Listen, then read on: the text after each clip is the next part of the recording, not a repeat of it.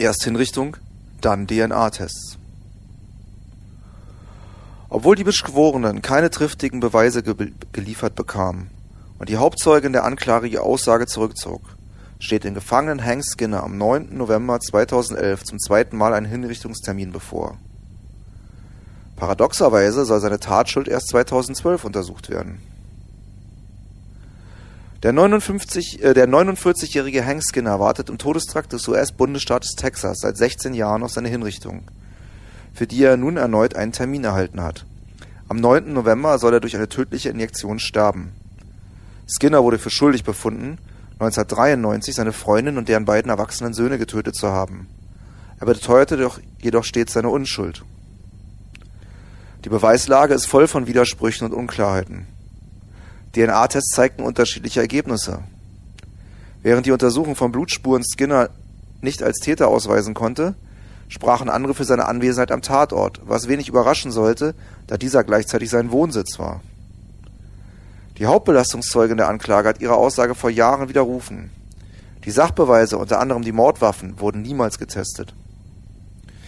Seit dem Jahr 2000 fordert Skinner entsprechende Tests, doch sein Antrag wurde immer wieder mit der Begründung abgelehnt, er hätte diese bereits bei seinem Prozess fordern müssen. Eine halbe Stunde vor dem im März 2010 geplanten Hinrichtung gebot der oberste Gerichtshof der Vereinigten Staaten Einhalt. Inzwischen gibt es in Texas ein neues Gesetz, das die DNA-Tests auch nach der Verurteilung erlaubt. Dennoch hat ein texanischer Richter einen neuen Hinrichtungstermin festgesetzt. Ohne öffentlichen Druck werden weder das Berufungsgericht in Texas der texanische Gouverneur oder der oberste Gerichtshof der Vereinigten Staaten eingreifen und Skinner könnte am 9. November staatlich ermordet werden, bevor er sein Recht auf DNA-Tests zum Beweis seiner Unschuld ausüben kann.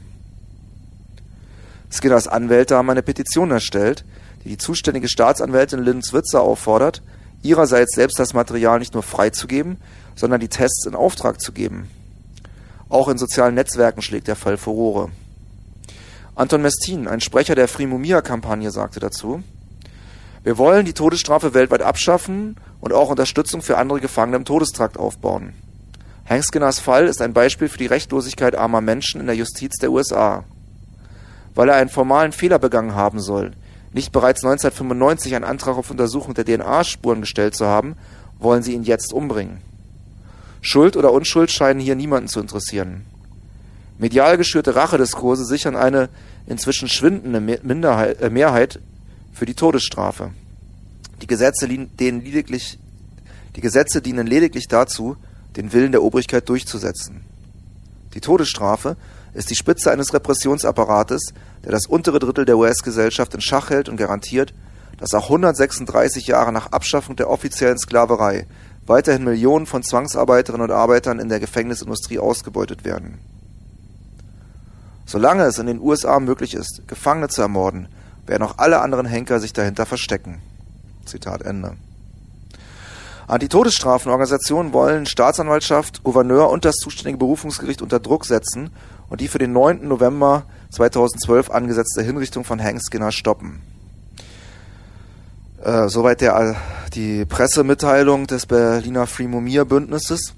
Es gibt jetzt eine ganze Menge Internetlinks von sozialen Netzwerken, die sich mit dem Fall beschäftigen, aber auch vor allen Dingen die Petition an die Staatsanwältin Switzer und Telefonnummern an den Gouverneur, an Lynn Switzer und auch an das Berufungsgericht, was für Texas zuständig ist.